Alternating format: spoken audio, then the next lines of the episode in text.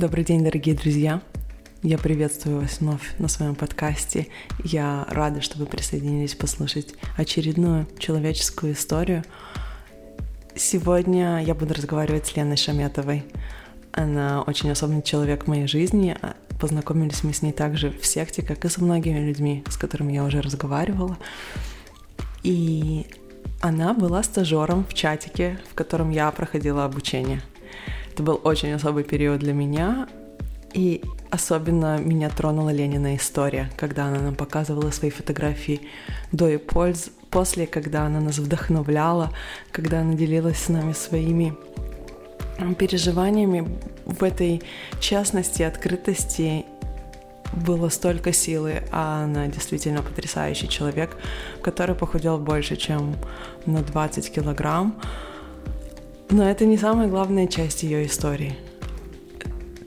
Два года назад в ее семье появился сын.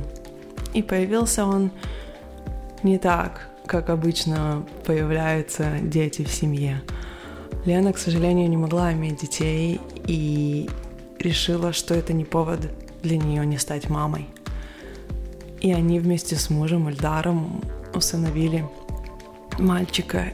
И вот эта история на пути к усыновлению, как они ее переживали, что они думали, как они ко всему этому подходили, обо всем этом мы поговорили с Леной в сегодняшнем подкасте.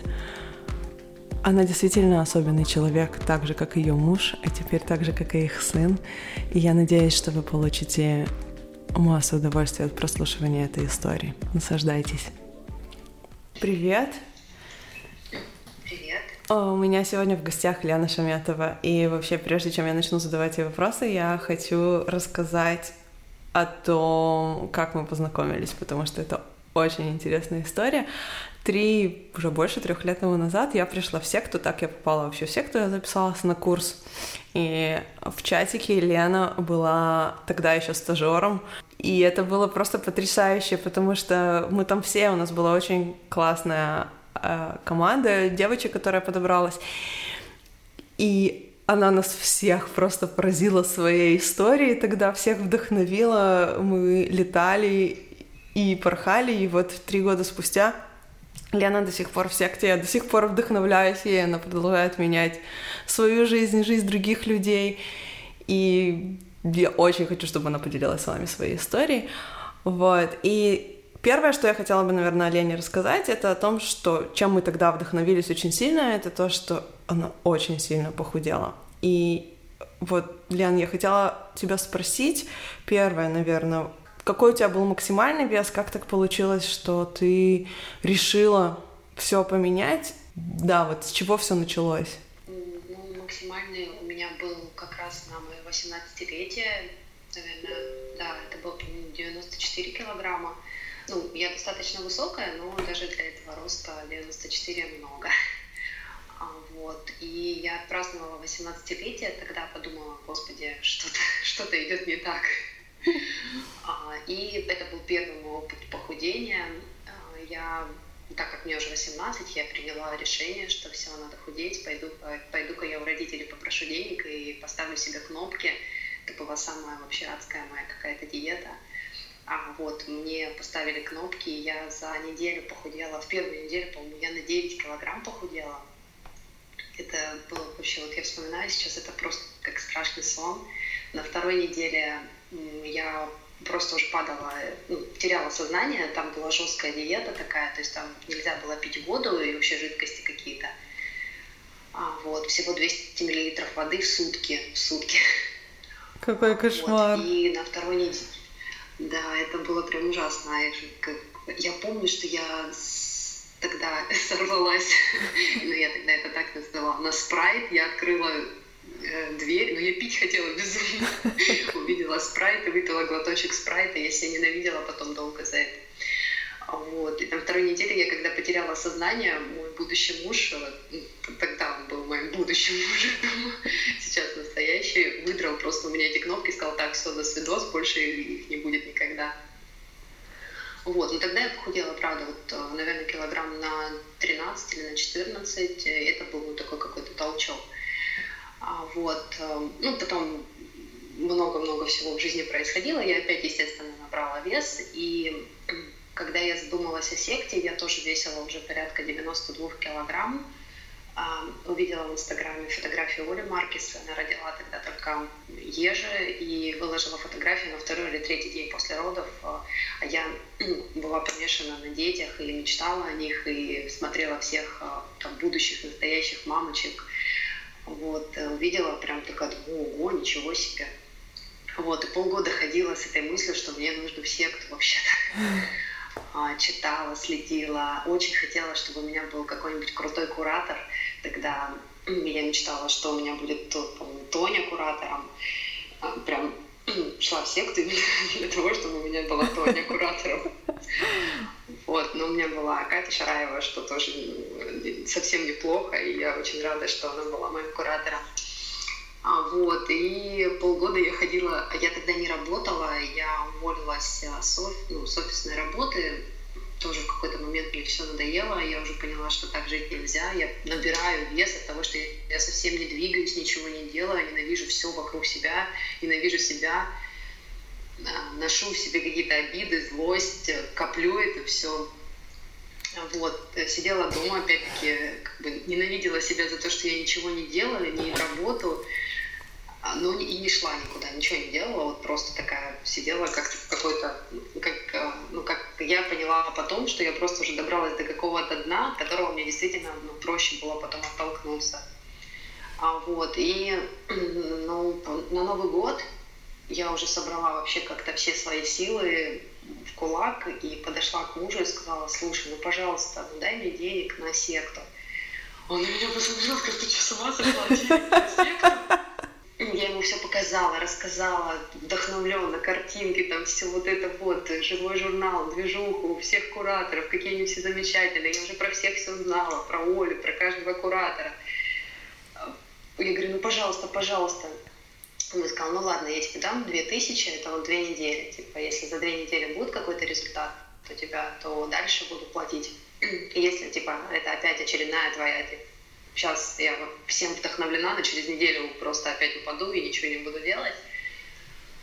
Вот, и для меня это был таким стимулом каким-то, что вот, ну да, мне вот муж э, ну, доверился, поверил мне, что я вот сейчас все смогу, и я, правда, две недели вообще в таком, ну, то есть у меня какой-то прям вот восторг был того, что вот надо что-то менять, надо что-то делать, я занималась, мне было сложно, и, конечно же, много раз хотела бросить, а, ну, меня муж тогда очень сильно поддерживал. То есть первые, первые две недели он, конечно, ржал надо мной просто вообще беспощадно, когда я делала тренировки.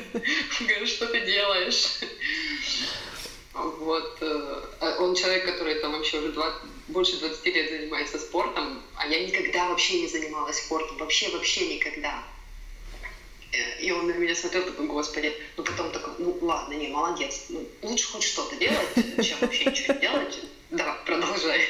А, вот. А потом, когда после двух недель он увидел результаты, у меня, правда, были очень хорошие результаты даже после двух недель, ну, потому что очень большой вес, и, естественно, я как бы ну, достаточно быстро сбросила ну, вот отечность, сошла, и он как-то увидел я строго решительно для себя, ну, строго решила, что я не буду пить на время курса вообще спиртное.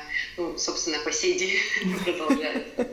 Единственное, что я курила тогда, и мне было безумно сложно делать тренировки. Прям очень сложно. И где-то, по-моему, на, на, на пятой неделе обучения я поняла, что ну, невозможно это совмещать потому что тренировки начали получаться лучше, я стала делать их быстрее, но вот что-то мне мешало, то, что я задыхалась. Вот. И так ты бросила курить еще в придачу ко всему. Ну да, где-то, ну, по-моему, на четвертой или на пятой. А, у тебя была длинная история диет до этого? То есть сколько лет тебе было, когда ты решила пойти в секту? Какая у тебя... Вот между этим 18 и сектой сколько раз ты поднималась или худела и опять набирала вес? Сколько вот у тебя таких циклов было? А, ну вот первое, да, было, получается, до 18 что-то, наверное, еще было, но я, честно говоря, ну как-то это были такие вообще фрагменты, там типа, наверное, два дня или три дня до момента, ну там, наверное, не ела, не ела, а потом холодильник открыла, съела, ну все, больше не А вот такие вот прям серьезные какие-то диеты, да, вот с 18 и ну, все, кто я пришла, мне было, по-моему, 29. Mm-hmm. Ну, то есть получается, ну да, 10-11 лет а, вот этих постоянных скачков. Я, получается, худела вот с 94 ну вот кнопки, потом диеты всякие продолжались, я похудела, по-моему, килограмм до 70. И это было для меня вообще просто феерия какая-то. Это был, ну, в принципе, это был мой такой достаточно комфортный вес. У меня рост метр восемьдесят, то есть, в принципе, мне, мне действительно в 70 было нормально. Скажи, а вот, э, ну, то есть тогда получается, что у мужа были все причины сомневаться в очередной твоей затее, я так понимаю. Да, потому что когда мне было там 18, 20, 21, худелось легко, в принципе. То есть там немножко добавила активности, чуть-чуть э, там, ну, как-то чуть-чуть изменила питание, и как бы, ну, это были первые вот мои диеты такие, они, естественно, все давались легко, был хороший результат, вот, все было хорошо. Потом, э, как бы с возрастом, естественно, начались, э, ну, все сложнее, сложнее, сложнее, следующая диета давалась еще сложнее, а результаты уже были не такие фееричные, уже не такие быстрые результаты были, то есть уже нужно было больше усилий прилагать, и очень быстро вес возвращался. То есть я, правда, вот я худела где-то максимум, у меня держалась полгода. Потом возвращалась и еще с собой там приносила пару килограмм, потом еще пару килограмм. Не скажу, что я прям там фанатично взвешивалась постоянно и следила за весом. Ну, просто, знаешь, уже как в какой-то момент, когда я понимала, что я покупаю уже не 50 даже размера 52 или не влажу уже в 52 я уже такая думала, что-то опять не так. В какой момент ты поняла, что это последний раз? Что вот этот раз он навсегда, и что после этого что-то действительно изменится серьезно? Ну, я в секте это поняла. То есть ты уже на первых неделях поняла, что у тебя не будет ни отката, ни срыва, ни э, какого-то на, об, обратного набора, или это произошло уже после, потому что все равно я знаю много людей, которые у нас заканчивают программу, и все равно после этого каким-то образом получается так, что вес возвращается, и привычки не закрепляются.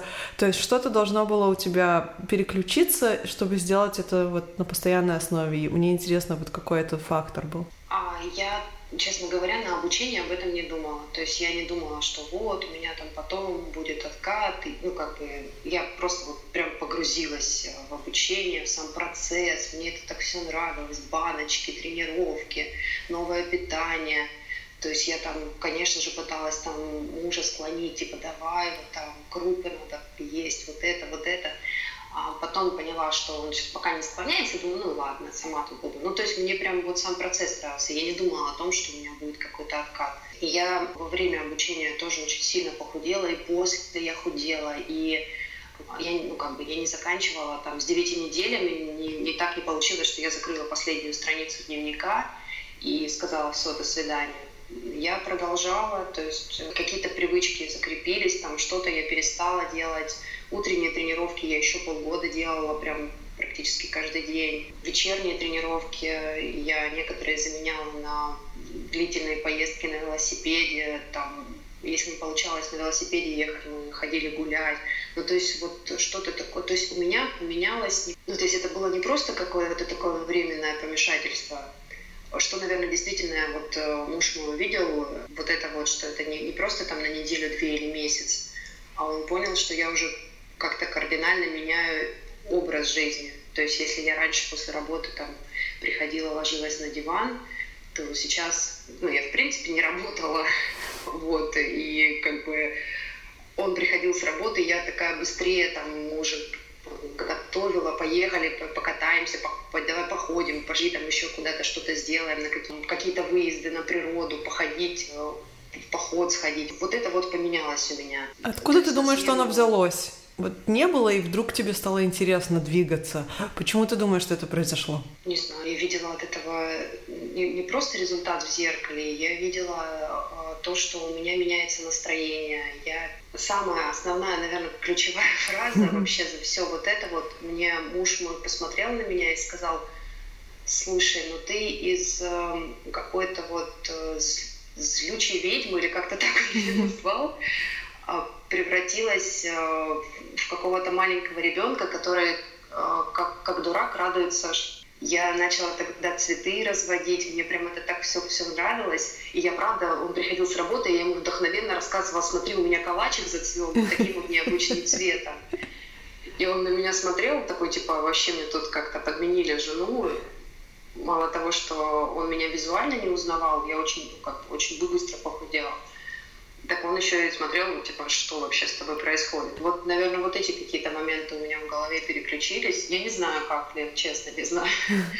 Ну, я думаю, что его поддержка тоже, то есть он, видя такой позитивный, тоже каким-то образом реагировал, я думаю, что тебя это тоже вдохновляло. Это всегда какая-то обратная связь такая происходит. Я знаю, что вот мой позитивный настрой и вообще вот именно настрой на процесс, не на результат, то есть я не ждала какого-то результата, я не не ставила себе никаких целей, что вот мне надо прийти там а, к 70 килограммам, потому что когда-то я помню, что мне было в нем хорошо. В итоге мой минимальный как бы вес был после секты, и вот, по-моему, у меня обучение было февраль, март, апрель, и к лету я уже весила, по-моему, 65 килограмм, вот это, или 64 даже, это вот был самый мой такой минимальный вес, но мне в нем было не очень комфортно, честно говоря.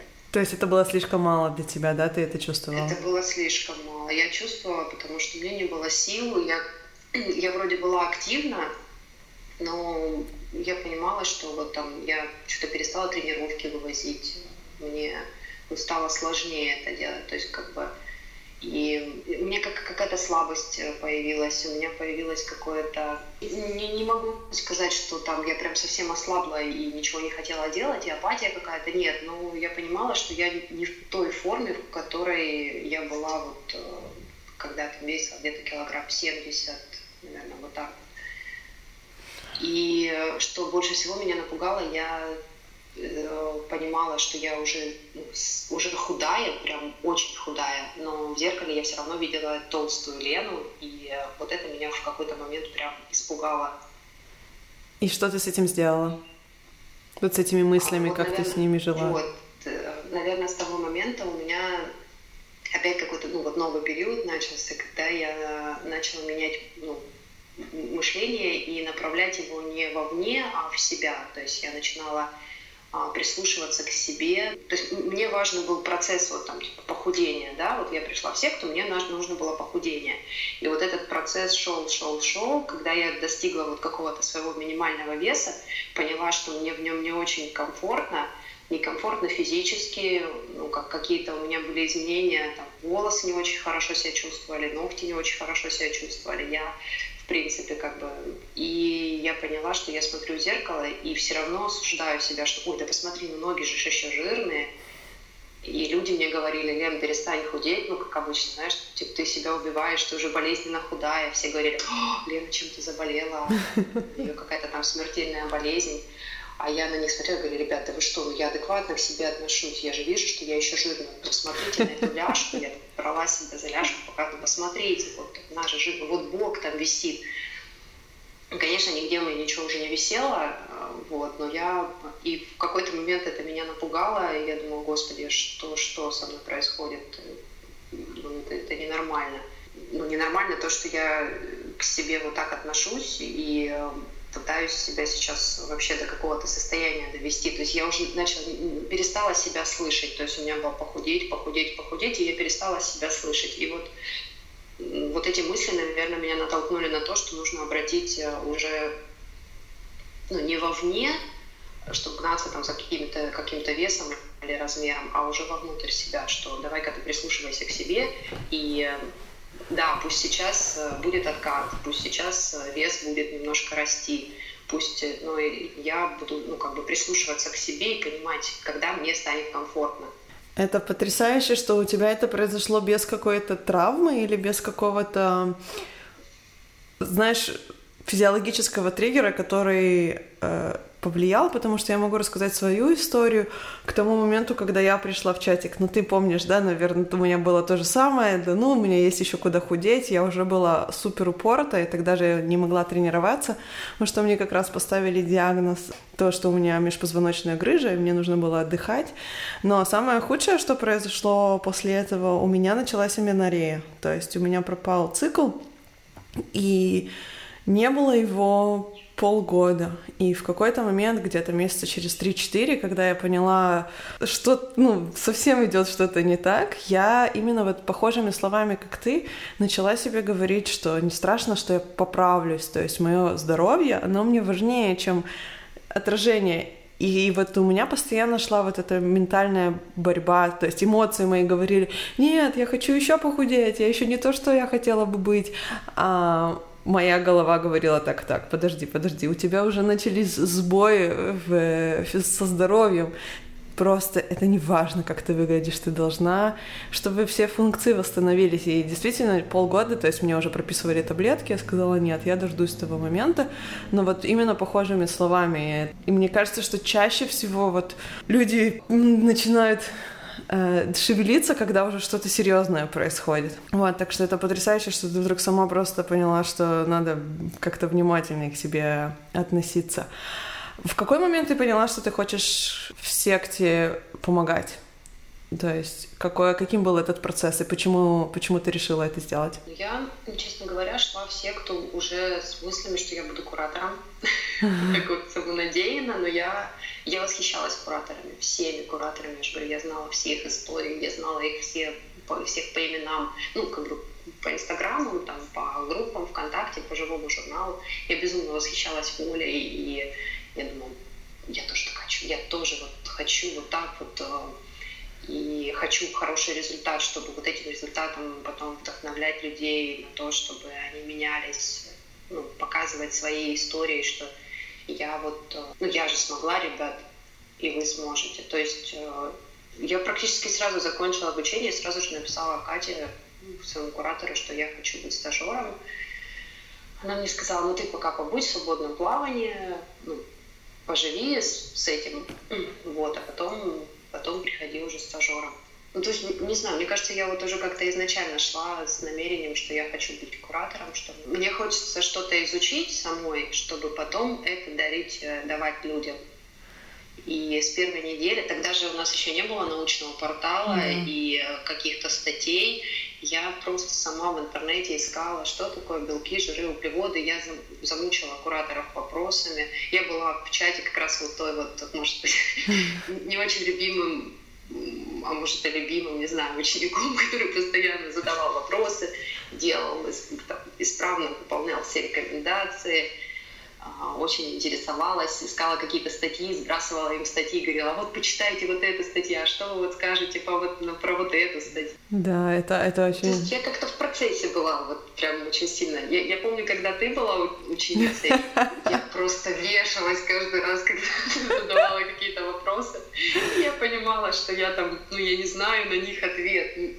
Да. Я не могла быть умнее микробиолога. Да, я, я с каким ужасом ждала, что ты сейчас опять какой-то вопрос задашь, а я одна там, допустим, ночью в чате и, и не знаю его ответ. Да, это был, это был смешной период, когда я просто забрасывала всех и с статьями и говорила, нет, это так, то, что вы говорите, это правильно, но это не, не совсем правильно. Да, это был очень э, смешной период, и что из всего этого вылилось в конце концов. Я, по-моему, Оля Евдокимова, которая была именно куратором, тоже очень меня не взлюбила. И просто тоже вешалась от всех моих выходок, но я не могла не въедаться вообще во все, что происходило. Помнишь, в начале разговора ты сказала о том, что вот ты очень мечтала о детях, и вот была очень поглощена этим процессом, и это одно из того, что тебя привело в секту. В была ли цель похудеть тоже как бы как возможность иметь детей? То есть видела ли ты в этом определенную цель и, или это было вообще не связано? Да, это тоже была одна из целей, конечно же. Ты знаешь, вот ты говорила о том, что люди думают, что надо менять, и когда с ними уже что-то происходит.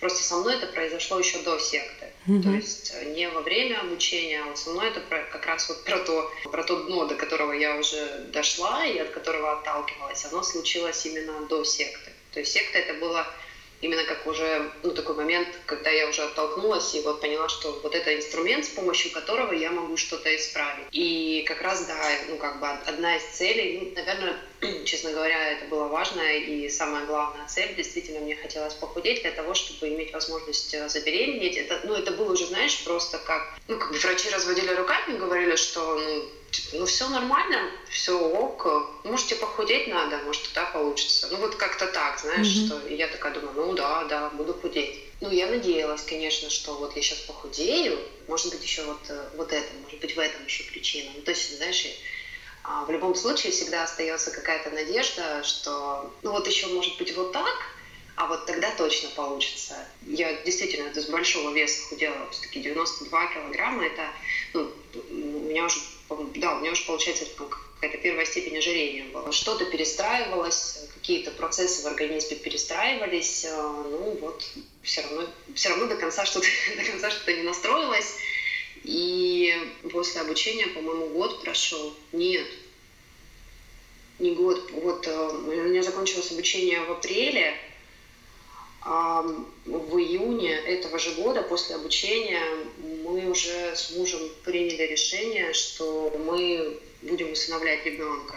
Это было сложное решение переключиться с э, какого-то процесса, то есть вы не делали никакие эко, не делали никакие попытки у вас просто в какой-то момент вы поняли, что с этого момента мы перенаправляем свои силы, энергию, ресурс, внимание в сторону усыновления.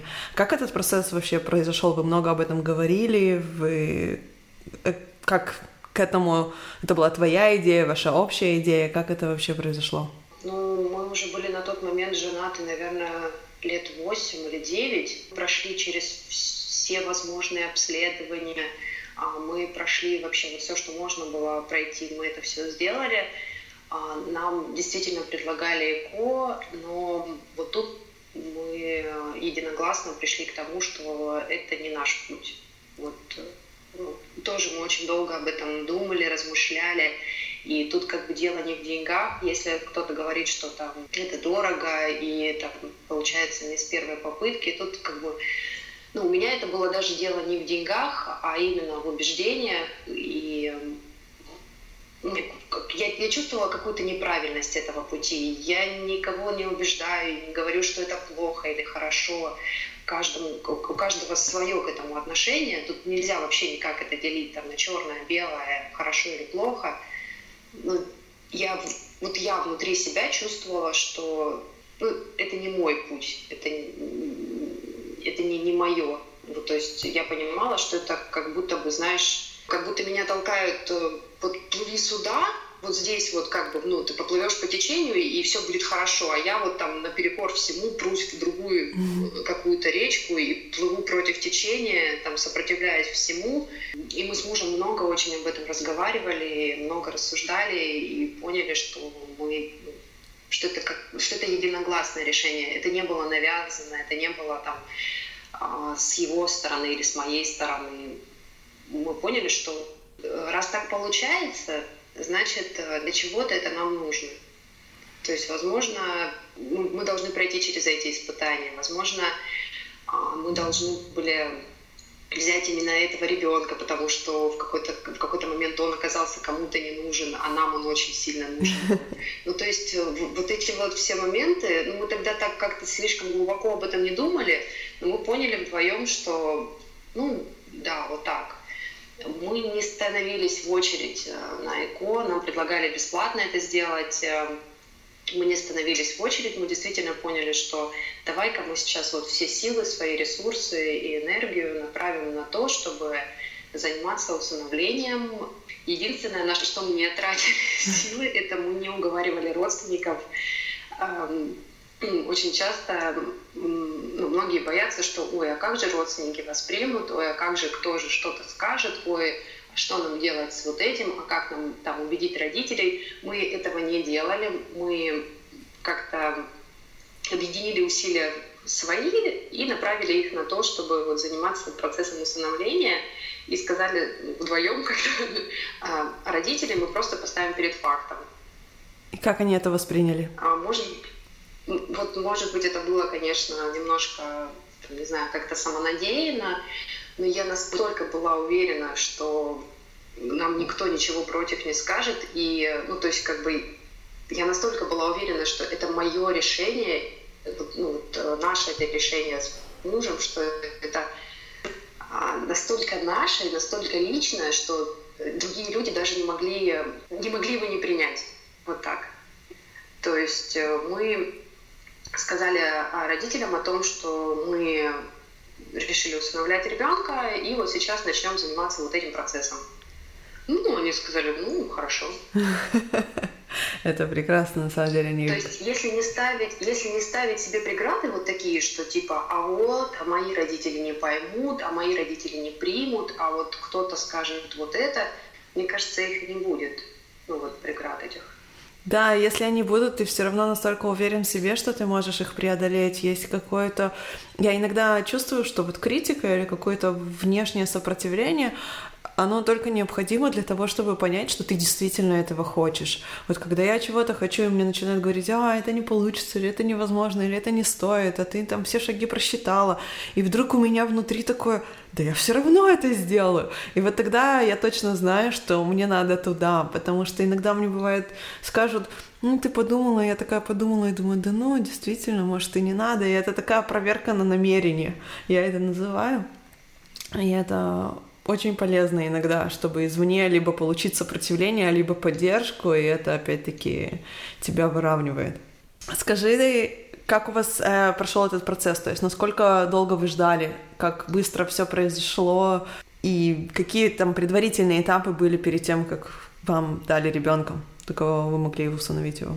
На самом деле э, процесс это достаточно длительный, и, но это тоже своего рода плюс. То есть если пара муж и жена пережили весь этот процесс. Я не знаю, я уверена на 99%, что их больше ничего не сломает. Это, это так сложно, и это сложно с учетом того, что мы живем не в Питере или в Москве, а, а в регионе. А я представляю, что в Питере в Москве это еще сложнее. Получается, в июне вот мы приняли такое решение, пошли подавать документы.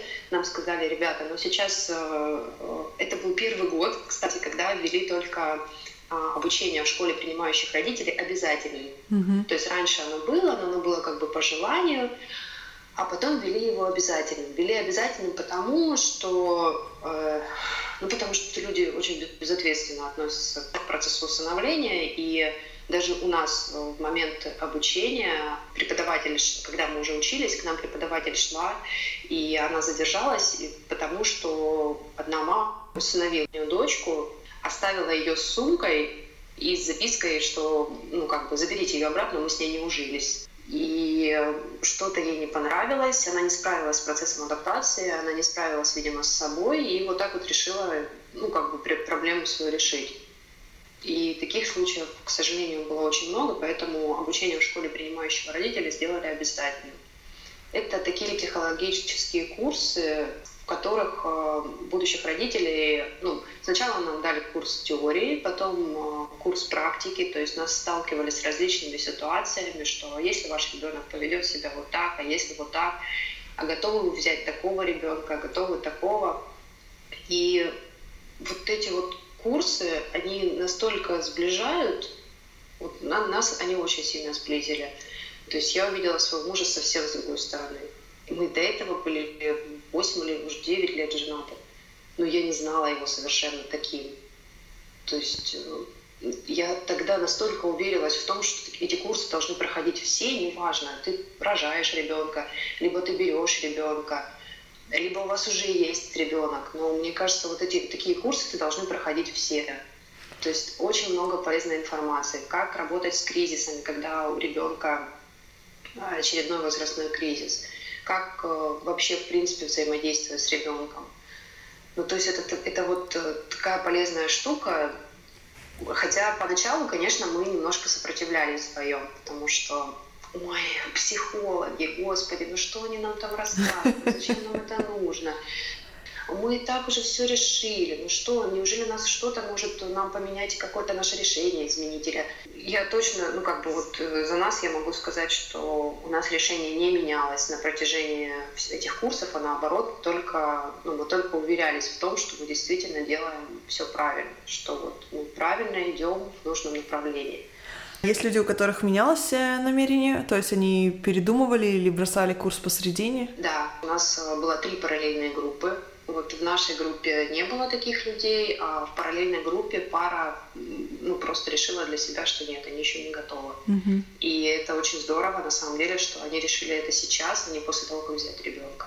То есть как раз вот эти курсы для того, чтобы человек понял во время курса, может быть, после курса. И таких случаев действительно ну, немного, но они есть, и, и кто-то после курса, кто-то разводится после курса, понимая, что может быть, это чье-то решение было навязано. Знаешь, бывает же такое, что там а, женщина мужчине навязывает это мнение, и он думает, ну ладно, а потом идет на курс и понимает, что ну нет, ну не готов к этому.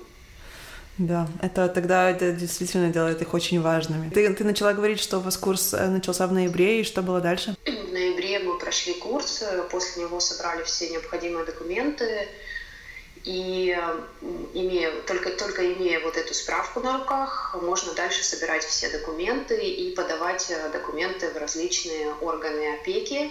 Мы подали документы во все наши районы в городе.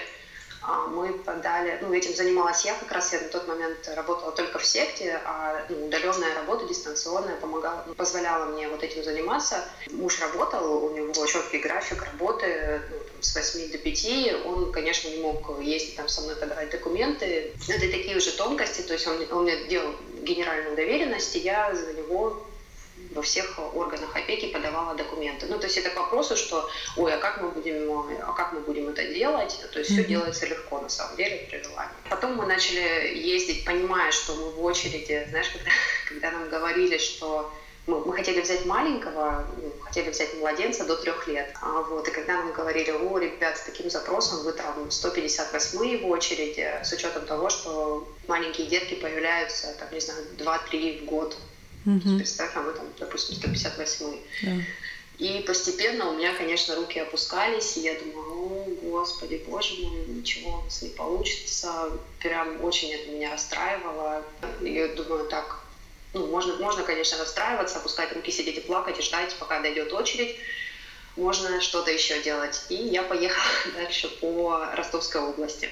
Вот как только приняли решение об усыновлении, мы начали ездить э, просто в детские дома. Мы собирали э, вещи необходимые, там игрушки, питание, и просто привозили в детские дома. В городских домах это не брали, потому что у них там ну, как бы есть спонсоры. А вот э, такие областные детские дома, они принимают практически все.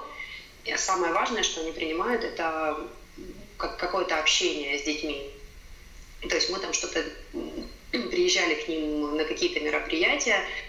Однажды мы привезли деревья. То есть мы купили саженцы деревьев, привезли и сажали деревья вместе. Это здорово. То есть э, что, что не хватает детям э, в детских домах, это как раз-таки общение с, со взрослыми, общение с внешним миром. Вот. И мы вот как-то так, э, то есть мы там, может быть, там кому-то присматривались, вообще, в принципе, смотрели, как происходит вот это все, как происходит жизнь в детских домах, тоже прям отдельная такая большая история, насколько там тяжело. Вот, и параллельно вот мы ездили там по Ростовской области и там в органах опеки оставляли заявку, э, чтобы там становились в очередь. А, вот, малыша мы себе нашли, кстати, в Ростовской области, то есть не, не в городе. Это так и получилось. Это не просто так, что в какой-то момент ты начала двигаться шире, и круг твой стал э, более масштабным. Ну да, потому что я, я, я поняла, что если я сейчас опущу руки, расстроюсь и буду просто сидеть ждать очереди, то я ее не дождусь никогда. То есть вот в тот момент нужно было действовать, в тот момент нужно было вот куда, куда-то дальше двигаться. Как пришла вам новость о том, что есть малыш, которого вы можете усыновить? Как вы ее восприняли? Когда ты так долго ждешь, мне кажется, когда новость сама приходит, ты, ты немножко даже в растерянность подаешь. Я не знаю, как это у вас было? Ну, это было уже в июне. А, знаешь, еще я вот ну, недавно думала о совпадениях различных. И понимаю, что, возможно, его зачали как раз 20 сентября, когда у меня день рождения, потому что он родился 20 э, июня. А, ну, пусть это, конечно, может быть и не так, но мне очень хочется в это верить. Вот, это как раз э, мне было 30 лет, э, наверное, как естественно, я загадала желание о том, чтобы у меня был ребенок. И вот, наверное, так это как-то и случилось. Девять а, месяцев вот, спустя, и... да, это прекрасно.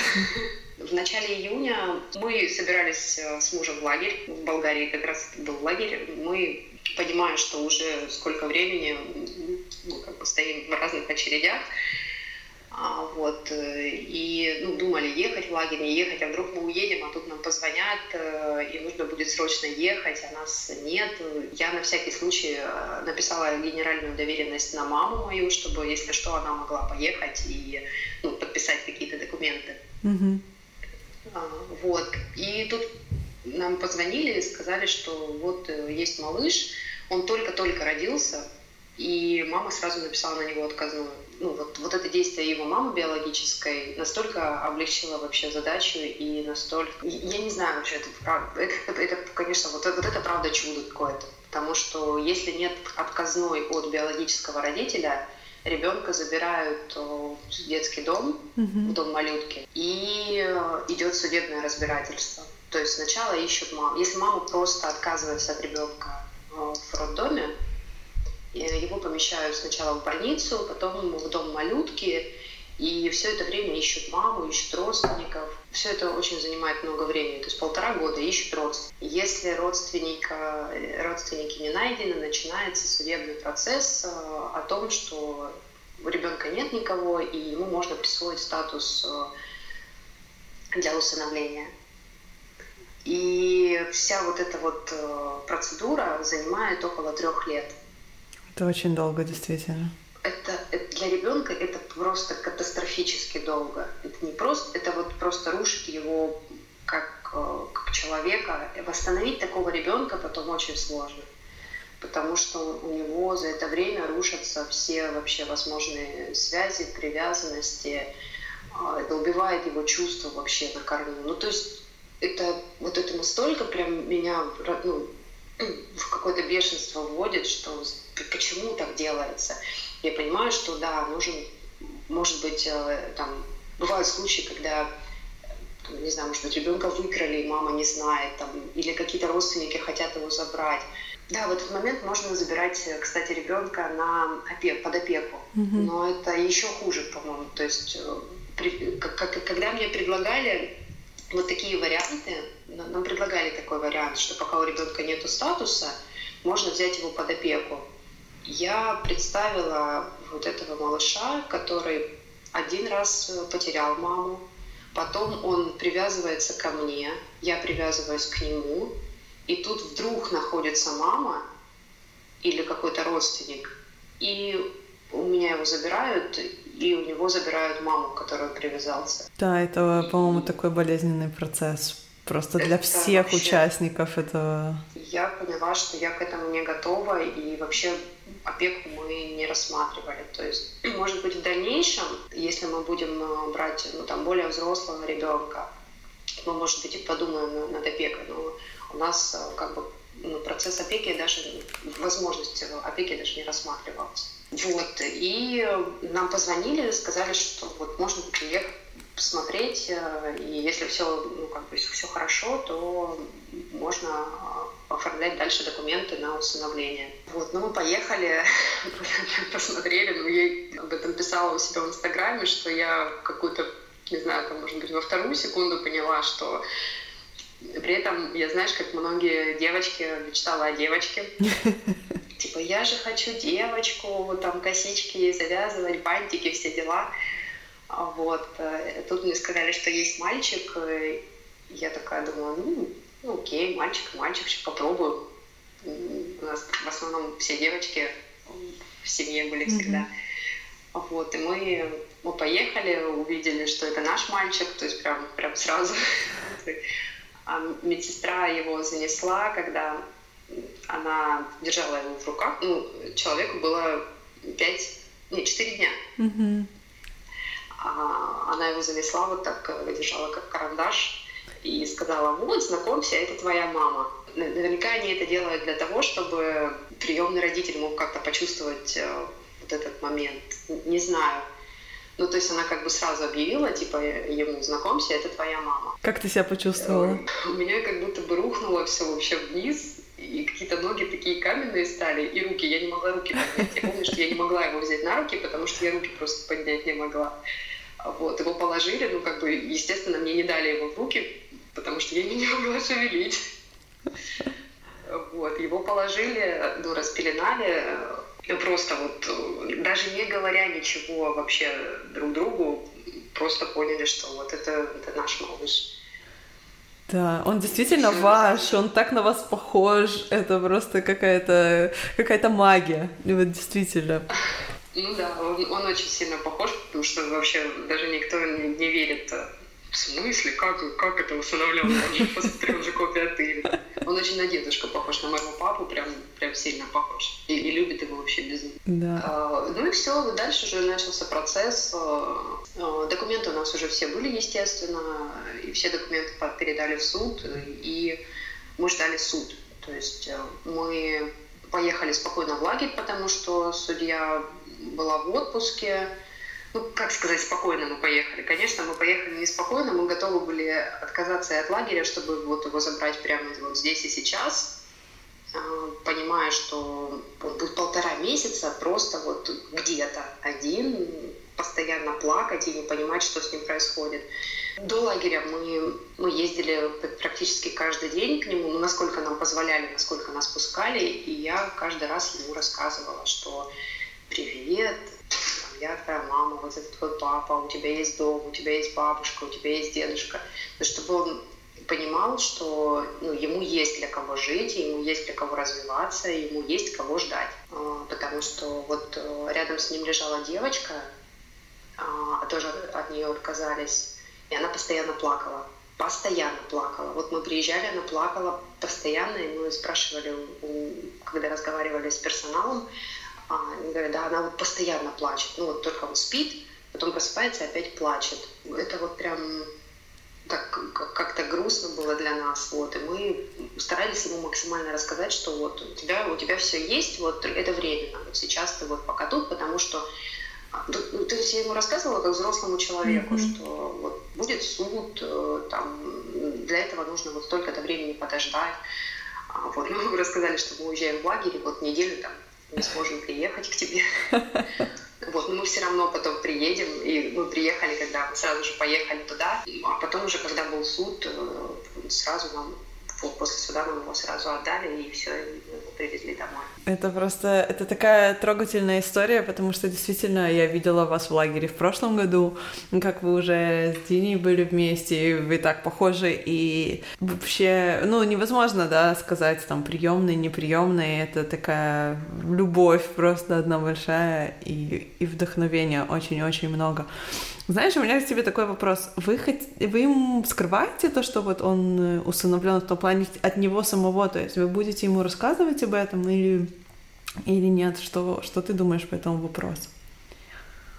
Мы однозначно э, не будем скрывать, и любая, любая ложь, она даже на, не знаю, на каком-то подсознательном уровне будет чувствоваться и разрушать его. Я к этому вопросу очень... Это, вот это самый серьезный вопрос, который, с которым мы, собственно, почему мы пошли в школу приемных родителей, типа такие согласились, ладно, хорошо, пройдем ваше обучение, потому что единственный вопрос, на который мы не можем найти единогласного решения, это рассказывать или не рассказывать. Mm-hmm.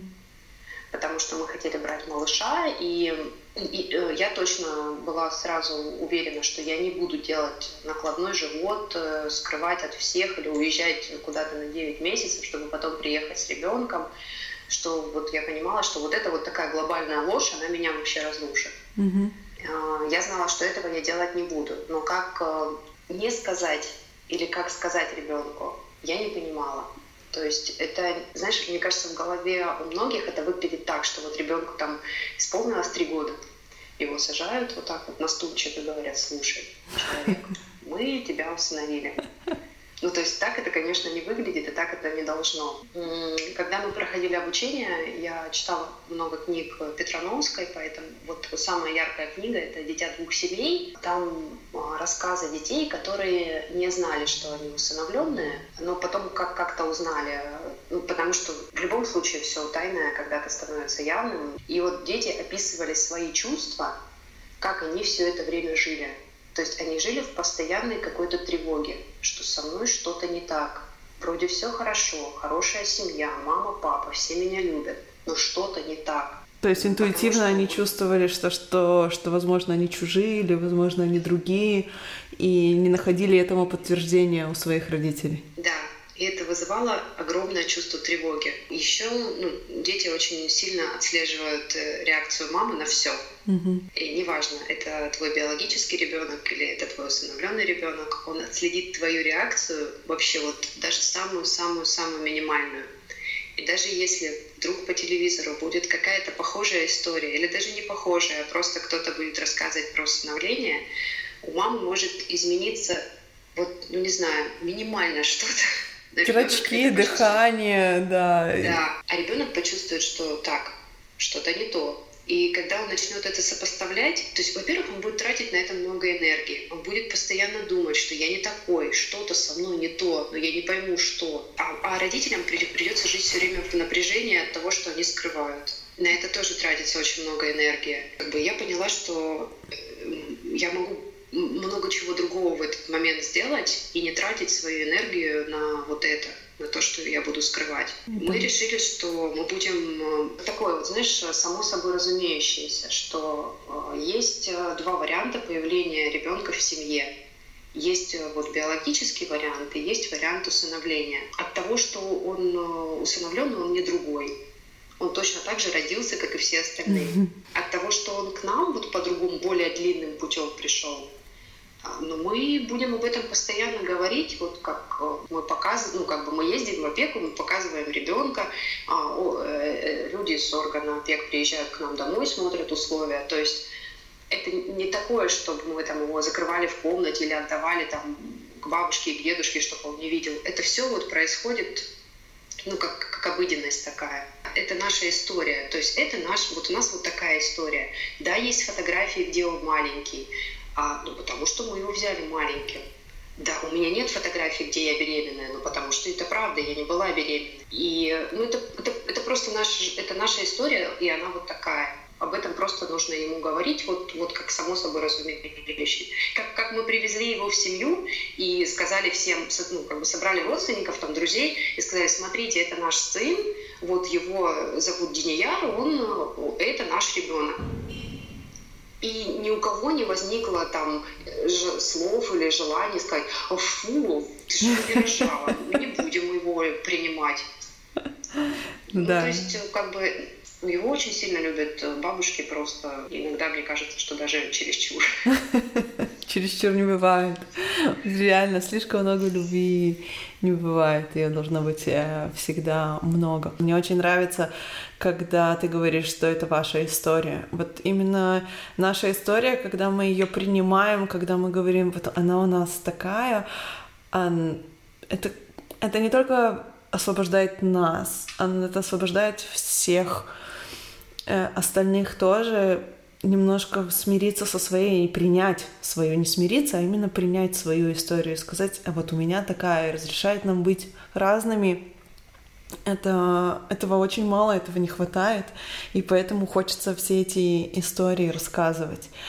по поводу принять и то, что это наша история, мы когда, когда я ездила подавать документы, э, мне практически в каждом, ну вот каждый орган опеки мне говорили, что ой, ой, вы сейчас документы подадите, и типа не понадобится вам ребенок, а, сама забеременеешь и родишь. И э, до какого-то момента, вот помнишь, я говорила тебе о том, что вот у меня была всегда какая-то надежда, что вот, а вот сейчас вот так я сделаю, и тогда получится. Mm-hmm. И вот эта надежда у меня до какого-то тоже момента оставалась, что типа, а вот может действительно вот сейчас я подам документы, и так хоп, и вот и, и все говорили, вот я правда говорю, что я слышала, слышала это миллион раз, и мне все говорили, вот смотри, сейчас документы подадите, и все у вас получится. А потом, опять, я не знаю, как это произошло, это произошло в какое-то в какое-то мгновение, что я поняла, что да мне не надо это. Ну, то есть мне не надо так, чтобы получилось, что типа я подала документы, вот такая вот я вот типа уже сделала все, что могла, а тут хоп, и я забеременела. И я поняла действительно, и прям, это, и прям вот приняла это на себя, что да, ну, я, ну, от того, что я другая, или там не, не такая, может быть, как э, хотелось бы обществу, или как бы как общество настаивает на том, я не, не перестаю быть человеком. Это вот, вот это моя история. И да, он, ко мне ребенок придет по-другому, но это, это не меняет ничего абсолютно. То есть вот когда вот эта вот надежда пропадает, э, ну не то, что пропадает, а когда ты действительно принимаешь уже, что вот, вот, ну вот так, и это прям какое-то, вот тогда, наверное, вот это волшебство и происходит. Да. Я это волшебство всегда называю свободой. Вот этот вот момент, когда ты вдруг понимаешь, а что будет по-другому, и это по-другому имеет место быть, и, и, и в то же время не, ну, оно неплохое, оно просто другое. Скажи мне, что для тебя счастье, если тебе нужно определить? Вот перед этим ты очень хорошо сказала про свободу и про то, что ну, разрешать всему быть. У нас сейчас за окном идет дождь. Угу. Он просто дождь, он просто идет. Ну, то есть сопротивля... сопротивляться тому, что идет дождь, бесполезно. Ну, он идет и идет. Ну, я, я могу это не принять. То есть я могу не принять, я могу плакать и опускать руки и говорить, ну все, дождь идет, жизнь окончена. А могу просто смотреть, ну идет дождь. И вот э, для меня, наверное, это и есть счастье, когда ты, ну, когда, когда ты принимаешь вот все, как умеешь принимать, все как есть. Не, не, не важно, это природные явления, какие-то моменты в твоей жизни, люди какие-то. Вот это вот стремление кого-то исправить, кого-то переделать, что-то переделать под себя, вот эта вот зависимость от этого, что надо все время что-то менять, чтобы быть счастливым. Вот это, наоборот, как бы делает э, не очень счастливым. Ты, ты всегда такая была или ты к этому шла какое-то время? Я никогда такая не была. Я 29 лет была другим человеком, и но опять-таки, если я сейчас скажу, что все благодаря секте, люди могут подумать, что я действительно какая-то, что это действительно какая-то секта, и я, я пытаюсь кого-то завербовать. Ну, так получилось, что именно благодаря секте в моей жизни, в жизни моей семьи, в моей голове э, очень много поменялось, очень много. Э, да, это и работа моя какая-то работа, да, это и работа в секте, да, это и работа с психотерапевтом, без этого тоже никак, да, это мое обучение сейчас э, тоже на психотерапевта. Ну, то есть все в купе, вот как вот эти кусочки, они меня меняют и делают другой. Но я не была такой никогда. То есть это процесс, который каждый может в себе изменить. Дошла до какой-то точки. Вот, ну, грубо говоря, в 20 лет случилось, в 29 лет случилась вот эта точка, не знаю, точка, дно, старт, как угодно ее можно назвать. Но это была отправная точка к тому, что я вот начала меняться, что я поняла, что что-то надо менять, и постепенно, постепенно, а, вот сейчас мне 33, получается 4 года, и за 4 года я меняюсь. Я не останавливаюсь, я не перестаю что-то делать, я постоянно там экспериментирую не только с питанием и спортом, я постоянно экспериментирую со своими мыслями, с какими-то новыми мыслями. То есть раньше, допустим, если я думала, что там а я вот начну что-то делать, и вот у меня там за 21 день сформируется новая привычка. Я такая попробовала, не работает. Думаю, вот надо что-то другое пробовать. И сейчас пробую какие-то новые штуки. Ну, то есть ну, это постоянная работа, это постоянно, постоянное движение. То есть если садиться и думать, так, ну все, я уже всего достигла, все классно, все круто, буду сидеть, ничего не делать, я не могу так. Да, но это, это очень сложно, я тоже так не могу. Знаешь, это любопытно, что вот эта цифра 29, 28, я ее слышу все больше и больше. То есть где-то между 27 и 29 очень многих людей, которых я знаю, которые сейчас вот старше 30, какой-то переломный момент происходит. То есть не то, что дна достиг. Э, ну, в моем случае я точно тоже в, том возрасте достигла какого-то дна, что поспособствовало моим изменениям. Но и много других людей, которые вот вроде в 28 или в 7 я должен быть сформированный и что уже, сейчас все менять поздно. И мне кажется, почти каждый становится вот на этом перепутье, где ты, ладно, я останусь вот таким, либо я что-то изменю. И те, кто решают менять, это прям кардинальные такие изменения. Это потрясающе наблюдать. Хотела спросить еще, какая фраза или история повлияла на тебя? больше всего? Или вот прям ты можешь сказать, что она как-то в твое сознание перевернула? Очень много говорила. Мне кажется, я это прям постоянно везде говорю, но не перестану об этом говорить. И это фраза Оли Маркес в живом журнале. У нее же была тоже ну, примерно похожая история. Не, не знаю, как похожая или нет, когда ей врачи говорили о том, что она не может быть мамой, и типа у нее детей не будет никогда, вообще ни за что. А, и она приняла эту ситуацию, то есть она там тоже долго вроде сопротивлялась, и потом приняла эту ситуацию и сказала, ну ок, да, ну вот у меня так, да, я такая.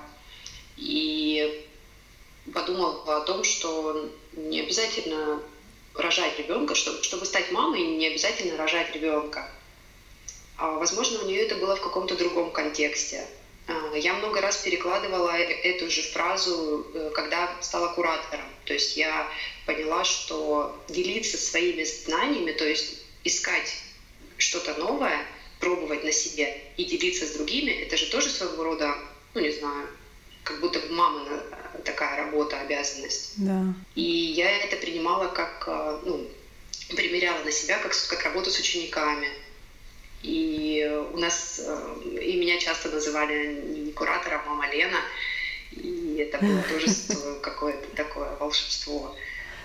А, вот. а потом я это переложила уже, когда приняла решение, вот когда мы уже приняли решение о том, что мы будем усыновлять ребенка, я еще раз 150 повторила эту фразу для себя, и для мужа.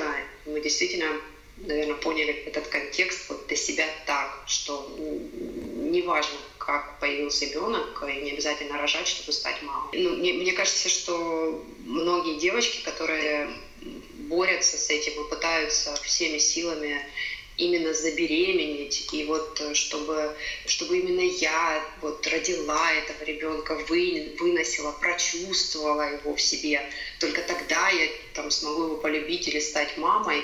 Попробуйте пропустить много-много раз через себя эту фразу, и она действительно звучит по-другому. Ну, правда, она как-то как, как будто от сердца идет, она, она, она звучит совершенно по-другому. Мы когда только взяли Диню, я ну, написала об этом, и моя ученица написала мне, ой, у меня есть подруга, которая вот очень долго не получается у нее забеременеть, и она уже думает об усыновлении, но сейчас сомневается, а можно она тебе напишет? Я говорю, да, конечно, можно. И мы с ней переписывались, и я ей рассказывала вообще, какое счастье я испытываю. Это как раз вот был момент, когда вот только-только мы его взяли, там, первые недели, вот эта вот вся феерия вообще восторга и чувств.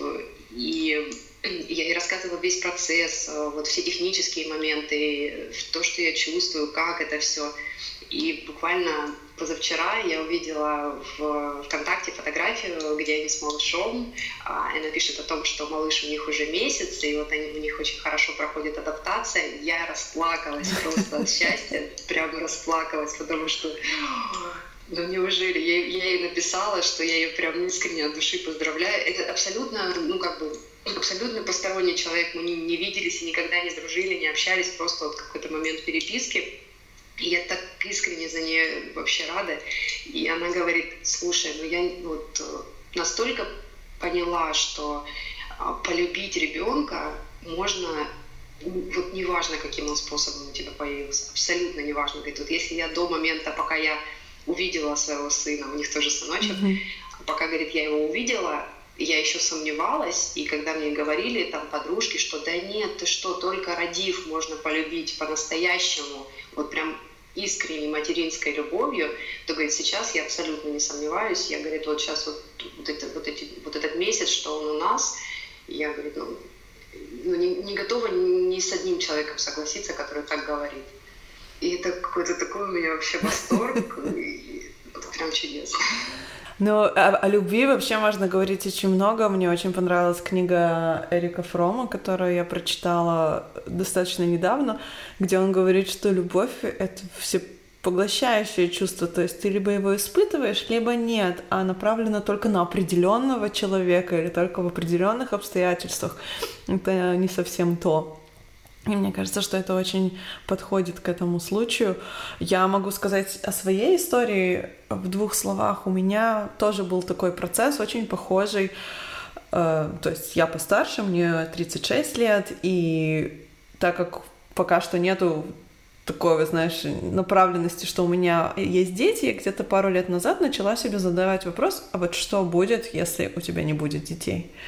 И мне кажется, что первый раз, когда эта мысль я просто вот в мою голову закралась, я такая, нет, нет, нет, я не готова об этом думать, я не буду, то есть это не вариант вообще.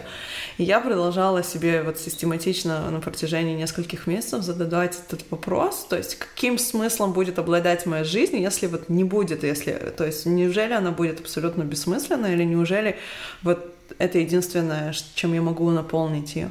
И в какой-то момент у меня вдруг вот пришло такое понимание четкое, что если я буду делать что-то полезное для людей, то у них будут дети, и они это полезно передадут дальше. И таким образом какие-то мои дела или какие-то мои действия будут оставаться в других людях и жить в какой-то мере. И эта мысль, она меня очень успокоила. То есть я перестала постоянно нервно и скруп думать о том, что вот мне нужно побыстрее там кого-то найти, чтобы родить ребенка, или может мне рожать ребенка сама, и вот эти вот все мысли, они меня перестали мучить. То есть я вдруг поняла, что и даже если этого не произойдет, моя жизнь все равно будет прекрасна. А если это произойдет, то понятное дело, что это будет прекрасным бонусом.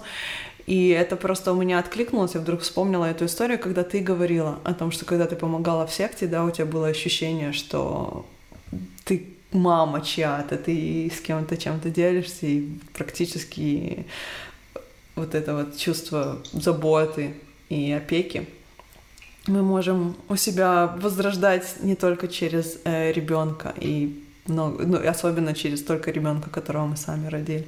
Но я тоже через эти мысли проходила, так как у меня тоже это был долгий процесс. И если бы я тогда прочитала книгу, вглядываясь в солнце, mm. я бы быстрее тоже к этим мыслям пришла. Вот, э, ну, тогда я вот, вот эта фраза, тогда я переложила просто вот эту фразу, что ну, не обязательно рожать ребенка, чтобы стать мамой и передавать какие-то там свои знания, yeah. умения. Тогда я действительно это делала для учеников. Ну, хотя вот те же самые мысли и эмоции, это я тоже все переживала. И, может быть, э, вот это вот то, что, знаешь, навязанное обществом, что вот дети должны быть обязательно. Нет. Почему обязательно? Ну, есть семьи, которые живут без детей и нормально себя чувствуют и развиваются. Да. И я, я тоже, тоже над этим думала очень много и размышляла, что, но почему? Может быть, по-другому. Да, это правда. Ну, смешным образом я эту книгу прочитала буквально полгода назад. То есть я, она, когда я ее прочитала, я уже была полностью сформирована в своем мышлении, и когда я увидела у него вот эти вот похожие мысли, я такая, вау, это же невозможно, я же сама к этому в какой-то момент пришла. Но тут он пишет об этом, это было такое откровение. Мне кажется, что это одна из причин, почему мне книга так понравилась, потому что у нас настолько созвучные мысли. Он... Спасибо тебе! Я, мы уже просто я чувствую, что мы с тобой можем разговаривать часами, еще миллион вопросов, которые не задала. Может быть, однажды мы с тобой действительно еще раз поговорим. я задам все, что еще не успела спросить и про твое обучение э, на психолога, и как ты на это все пошла, и еще много про еду и питание, и тысячу вопросов просто осталось. Вот, спасибо тебе большое, что ты нашла для меня время. Безумно тебе благодарна за то, что ты мне вообще дал такую возможность. Я никогда бы не предположила, что со мной вообще как я могу чем-то поделиться каким-то таким полезным. Да. Кстати, на психолога пошла как раз э, из-за ребенка. Это, да, это вдохновляет, хочется сделать все правильно, в кавычках, насколько правильно это возможно сделать. И это здорово, что у тебя есть такая возможность. Я тоже хочу. Однажды она у меня появится, я тоже уверена.